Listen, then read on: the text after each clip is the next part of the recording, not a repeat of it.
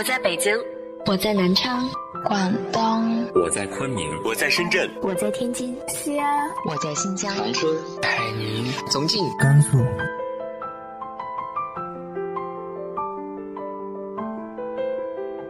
这里是 FM 幺八零八四，昨天的你的现在的未来，我是主播背着吉他的蝙蝠女侠。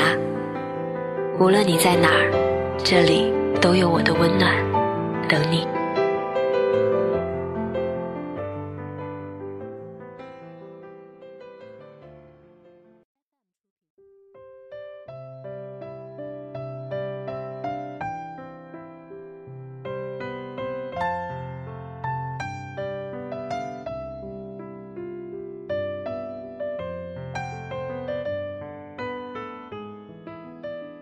嗨，亲爱的你，晚上好。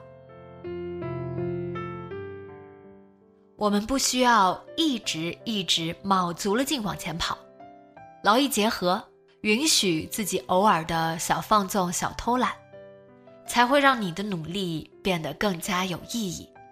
今天和大家分享的文章来自于清新蓝田的《突然不想努力了怎么办》。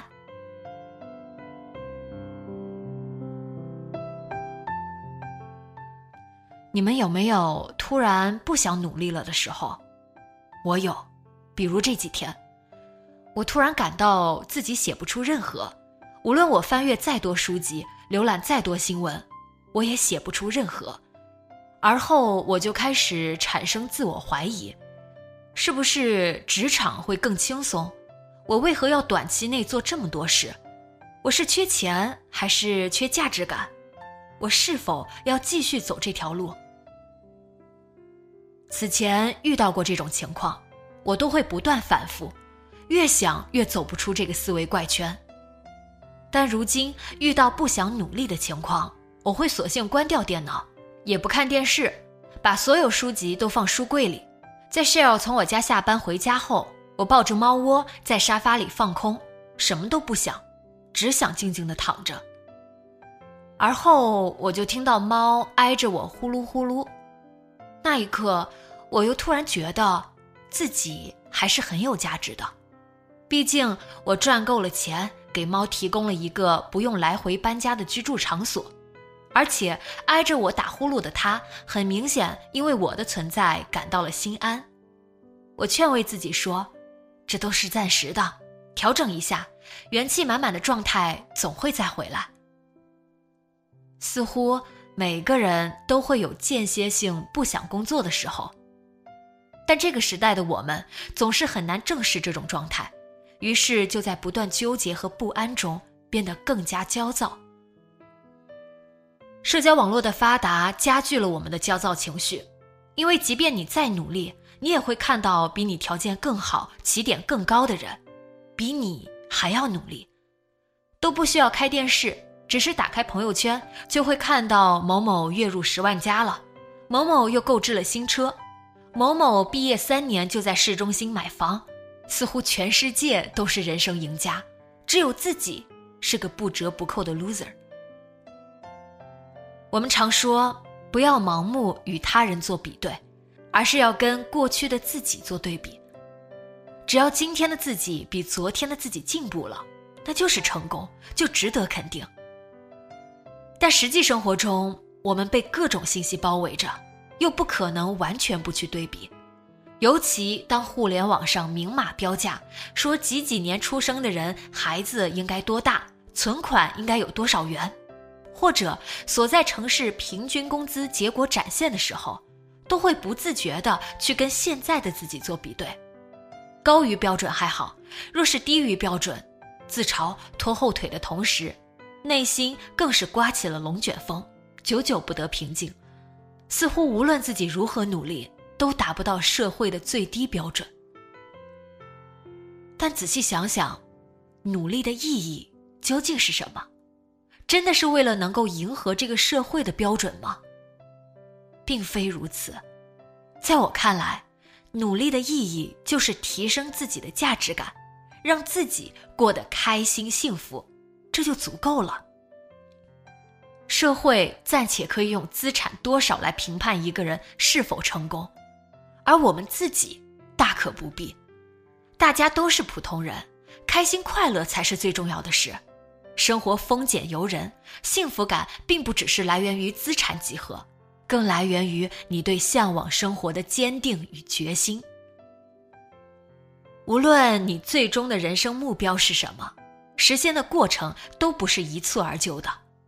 很多文章会说，比你更有钱、更美、更帅的人，比你还努力，似乎这就是我们持续努力、一刻也不能松懈的理由了。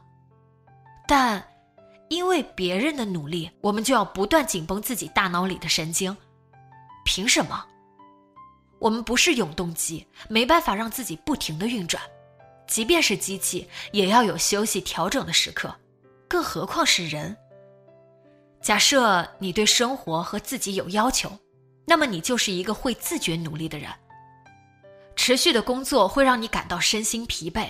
如果有一天你不想努力了，不想做任何事，那就放空自己，从内心接受这种周期性的松懈，而后不断调整。用不了多久，你就又会加足马力的向前冲了。我是一个还算努力的人。即便是做自由职业，没有人管着我，通常情况下，我也依然会将自己的日程安排的满满当当。我有一个手账本，每天早上起来后，第一件事就是将一天的工作写下来，到晚上去检查自己完成了多少。如果我写下来的条目不够多，我会觉得焦虑不安，如此我便会再找些事情添加进来，直到我觉得足够充实。我才会安心度过这么一天。这样的状态让我感到充实，但持续的高速运转也会让我感到压抑。于是我便会间歇性想要躺倒不干。起初我会在自己松懈状态的时候无比懊恼，认为全世界都在高速运转的时候，我却想偷懒。于是自我怀疑的情绪就来了，而后不断调整。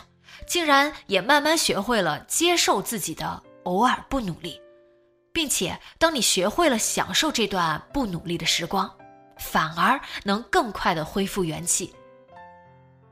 突然不想努力了，做些什么事能够快速恢复元气呢？第一，做一些无关工作的事情。工作不下去的时候，不要强求自己，因为此时你强迫自己做出来的工作。成果一定不会令自己满意。我家有一个小花房，我养了一些花，还做了几十棵多肉植物叶插。不想工作的时候，我就去花房给花擦叶子，观察多肉叶片又长大了多少，或者给大的植物松松土，开开窗透透气，和美好的事物待在一起，心情也会瞬间变好。第二，做一些你想做的事。不带任何目的性。我有一个很安静的兴趣爱好，就是画画。其实我画的并不好，只是当我画画的时候，我会如同写作一样，完全沉浸在我自己的世界里。写作需要动脑思考，而画画则只需要你用心。当你将全身心投入到画画上，大脑自然而然就放松了。除此之外，你还可以跑跑步、健健身、做个小手工。只要是你愿意的事情，只要不是工作，只要能让你感到快乐和放松，那就去做。第三，随意的去读一些书，看场电影。很多人读书都带有功利性，工作和生活中遇到问题，便会想去书本中寻找答案，而我读书更是如此。即便是看一个儿童绘本，我也会思考，这里是否有我可以写的素材。读书可以带有功利性，但这并不是唯一方法。不想工作的时候，大脑干脆也不要继续转动，只是随意的翻翻书，看看作者在表达什么就好。这可以让你换一种状态度过这段时间。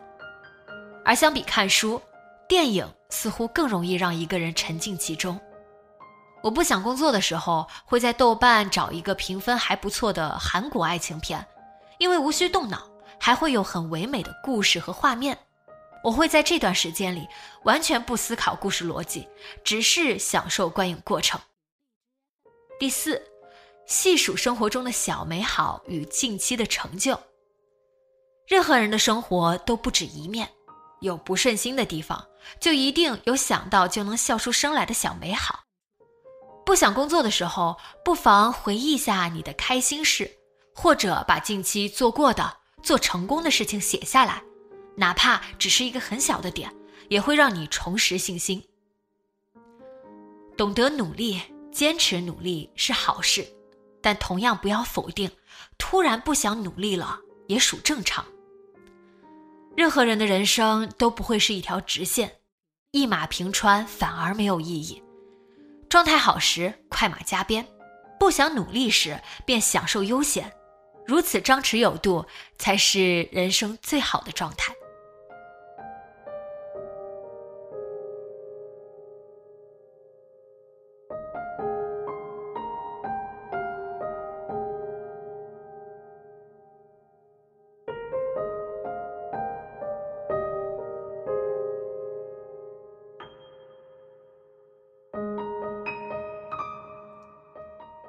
你是如何合理安排自己的时间的呢？直接在节目下方留言分享给我吧。